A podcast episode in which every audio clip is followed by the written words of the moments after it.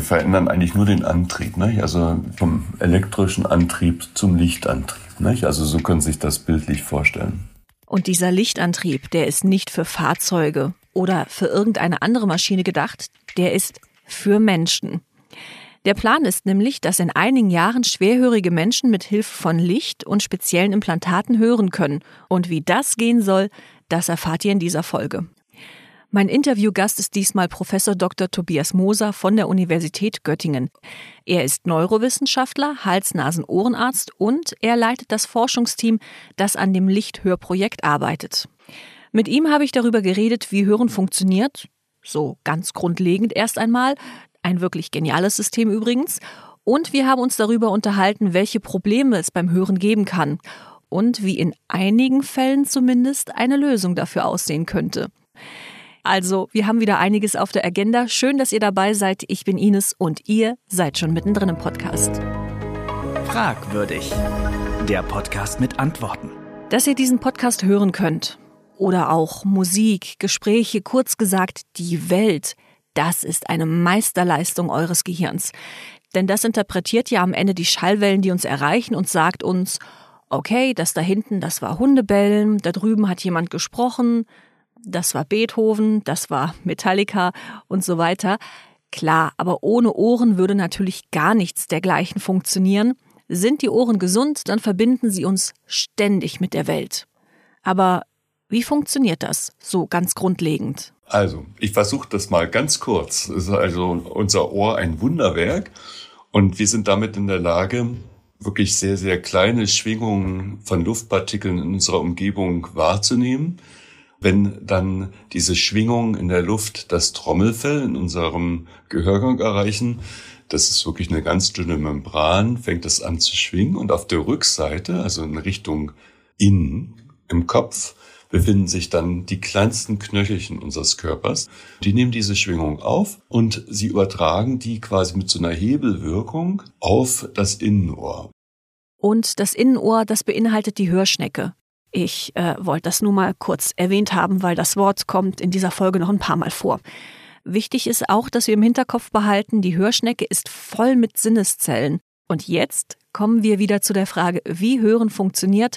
Und dafür gebe ich zurück an Tobias Moser. Diese kleine Schwingung setzt dann eine sogenannte Wanderwelle aus. Es ist so, als würden Sie ein Seil anschlagen. Die läuft dann quasi dort von der Membran ganz an der Basis, ganz unten in der Hörschnecke, über die Basilarmembran, das ist der Ort, auf dem unsere Sinneszellen sitzen, also eine dünne Membran, bis zur Spitze.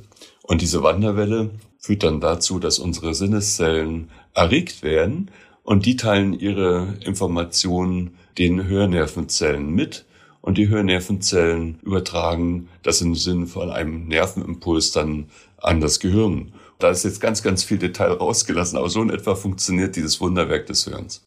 Und wenn an irgendeiner Stelle im System etwas hakt, dann ist die betroffene Person schwerhörig oder sogar taub.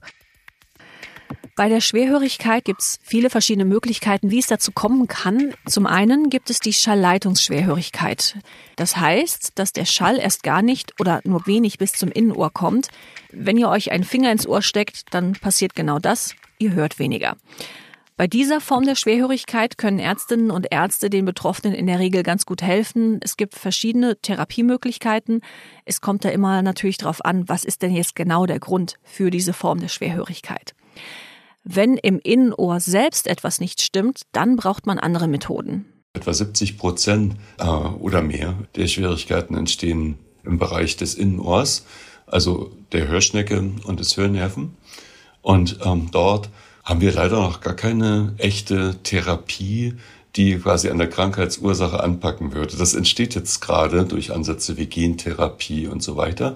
Aber momentan bleiben eigentlich nur Hörgeräte und eben Cochlea-Implantate. Man nennt die Innenohrschwierigkeit auch Schallempfindungsschwierigkeit. Das ist nicht ganz präzise, weil ja die Empfindung nicht im Ohr stattfindet, aber da wird eben die Information das erste Mal in ein Nervensignal umgewandelt. Und dann gibt es noch eine weitere Form der Schwerhörigkeit. Da liegt das Problem dann darin, dass das Gehirn das Gehörte nicht mehr richtig verarbeiten kann. Oder die Geräusche kommen im Hirn erst gar nicht dort an, wo sie eigentlich hingehören. Das kann zum Beispiel nach einer Verletzung passieren oder nach einem Schlaganfall. Wir bleiben jetzt bei dieser Folge bei den Störungen im Innenohr, denn um den davon Betroffenen zu helfen, gibt es ja Hörgeräte oder auch Cochlea-Implantate. Und nun arbeiten Tobias Moser und sein Team an einer neuen Variante dieser Implantate.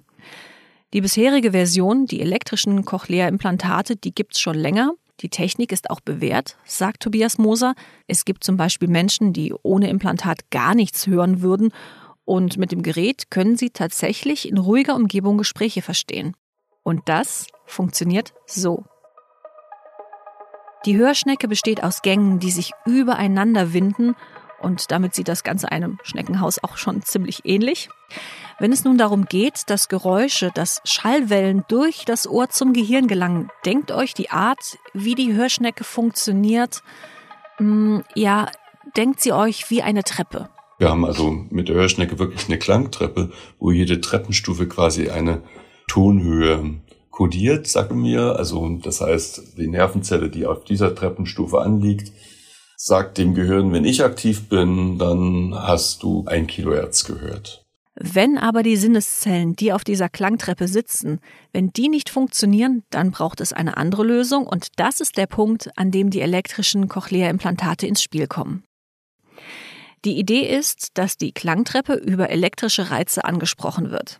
Allerdings ist die Hörschnecke mit einer salzigen Flüssigkeit gefüllt und ja, elektrische Reize, Flüssigkeit, das verteilt sich natürlich ziemlich weiträumig. Tobias Moser spricht deshalb von einer schlechten Ortsauflösung. Was genau heißt das, wenn es ums Hören geht? Ortsausbreitung oder Ortsauflösung ist gleichbedeutend mit Tonhöhenauflösung. Ja, weil wir eben diese wunderschöne Langtreppe dann nicht so präzise bespielen können, dass einzelne Treppenstufen angetreten werden, sondern vielleicht ein ganzer Absatz sozusagen. Ne? Wir gehen davon aus, dass in der Regel maximal zehn sag mal, Frequenzkanäle wirklich unabhängig voneinander sind beim elektrischen Cochlea-Implantat. Wenn Sie sich jetzt fragen, wie viele Frequenzen können Sie auseinanderhalten im Labor, dann sind das bis zu 2000 etwa. Und ähm, da muss man jetzt sehr vorsichtig sein. Also unabhängige Frequenzbänder und wahrnehmbare Frequenzen sind nicht exakt deckungsgleich. Aber wir haben eben tatsächlich aufgrund unserer Klangtreppe im normalen Hören fantastische Möglichkeiten, Tonhöhe ähm, zu hören.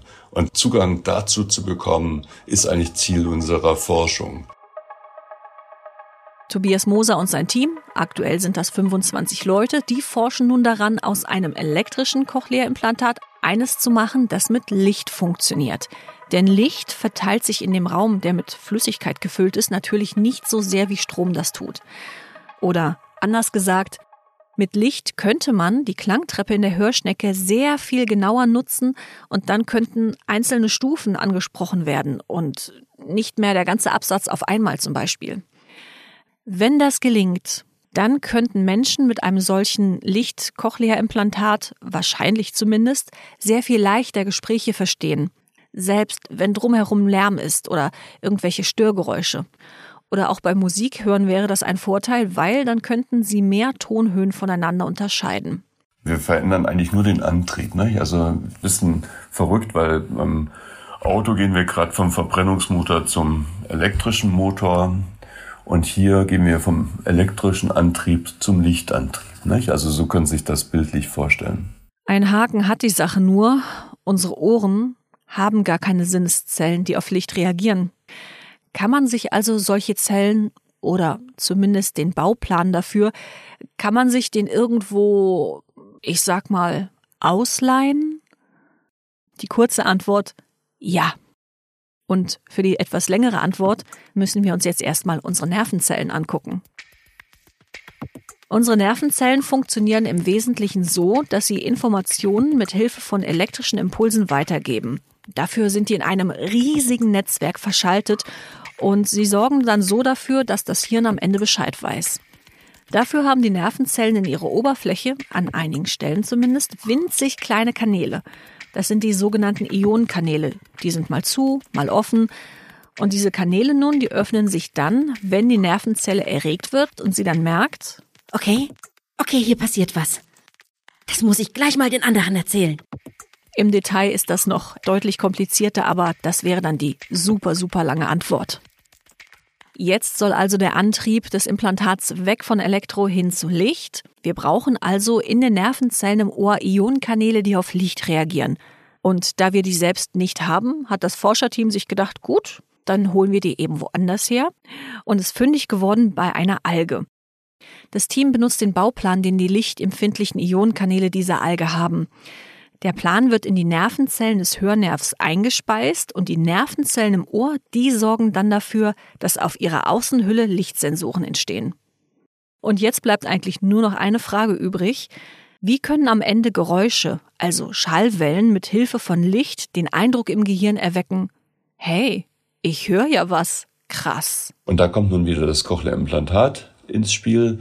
Wir gehen davon aus, dass Umgebungslicht nicht ausreichend sein wird, um irgendetwas zu bewegen, sondern wie beim elektrischen Cochlea-Implantat wird eben nun auch hier ähm, Schall zunächst aufgenommen über ein Mikrofon, in diese ganzen verschiedenen Frequenzbänder zertrennt. Dann wird geschaut, wie stark ist das Schallsignal in einem bestimmten Frequenzband. Und dann wird quasi diese Information auf das Implantat im Kopf übertragen und entsprechend dem Ort, wo die Frequenz in der Klangtreppe eben kodiert werden muss, werden dann Lichtstrahler so aktiviert, dass sie eben genau diesen Bereich in der Hörschnecke aktivieren. Das ist es in aller Kürze. Und das kann man mit Lichtleitern sich vorstellen, die das Licht eben aus dem Implantatgehäuse nicht, wo ein kleiner Strahler ist, dann bis in die Hörschnecke, genau an die Stelle der Klangtreppe bringen, wo eben nun die Tonhöhe kodiert werden soll. Also, mal kurz zusammengefasst. Das Implantat bringt selbst das Licht mit und damit sollen dann, ziemlich präzise, verschiedene Abschnitte in der Hörschnecke bzw. die Nervenzellen in diesen Abschnitten aktiviert werden. Und das Hirn kann dann unterscheiden zwischen den Tonhöhen, je nachdem, welche Kombinationen an Abschnitten in der Hörschnecke angesprochen werden. Tja, und verschiedene Tonhöhen, die werden gemeinschaftlich zu Lauten, zu Silben und damit in ihrer Gesamtheit am Ende zum Beispiel ein gesprochenes Wort.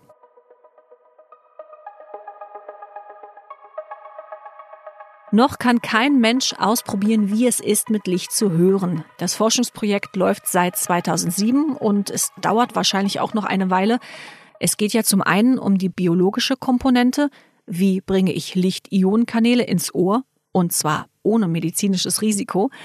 Zum anderen geht es um das Implantat selbst. Der neue Antrieb ist schon knifflig zu entwickeln und natürlich muss auch alles so gebaut werden, dass es stabil genug ist. Es bringt ja schließlich gar nichts, wenn jemand mit einem solchen Implantat zum Beispiel stürzt und dann ist das Implantat kaputt oder so. Falls alles nach Plan läuft, dann könnten 2027 die ersten Menschen das neue Implantat testen. Das wären dann so gut 20 Jahre nach Projektstart.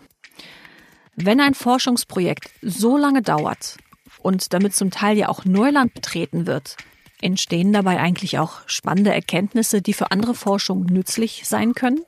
Absolut. So verstehen wir unsere Arbeit tatsächlich auch, nicht? Also als Wissenschaftler haben Sie immer das große Privileg, neue Dinge zu probieren, zu lernen und auch Fehler zu machen und zu realisieren, was geht und was nicht geht und dann wieder neu anzufangen. Und ähm, für uns war hier völlig klar, dass wir, wenn wir tatsächlich das optische Kochelimplantat bis zu den Menschen bringen wollen, dass wir doch recht fokussiert arbeiten müssen. Und das tut einem Wissenschaftler fast weh, weil sie an jeder Seite eigentlich ganz tolle Ideen haben und eigentlich das noch machen wollen und das noch machen wollen und gar nicht wissen, ob diese Seitwärtslinie oder diese andere Forschungslinie vielleicht sogar noch einen größeren Impact haben kann als das, was sie eigentlich verfolgen. Das heißt, wir haben uns da ziemlich stark selbst in unseren Ambitionen ähm, begrenzt, um eben das große Ziel zu erreichen. Aber da gibt es natürlich fantastische Möglichkeiten, die aus dem Projekt für die Hörforschung entstehen. Und das ist auch ein bisschen unsere Rolle geworden, dass also Kollegen bei uns halt diese Werkzeuge, die entwickelt äh, worden sind, quasi erfragen können, bekommen können und dann ihre Forschung halt vorantreiben. Am Ende des Tages ist es so, wenn man so Pionierarbeit macht, dann kann das halt tatsächlich eben auch neue Forschungsmöglichkeiten für das Feld bedeuten. Und ähm, ja, also das ist irgendwo ziemlich typisch, finde ich, für Sachen, wo man was neu anfängt. Ne? Mehr Antworten in der nächsten Folge von Fragwürdig, dem Podcast der Experimenter.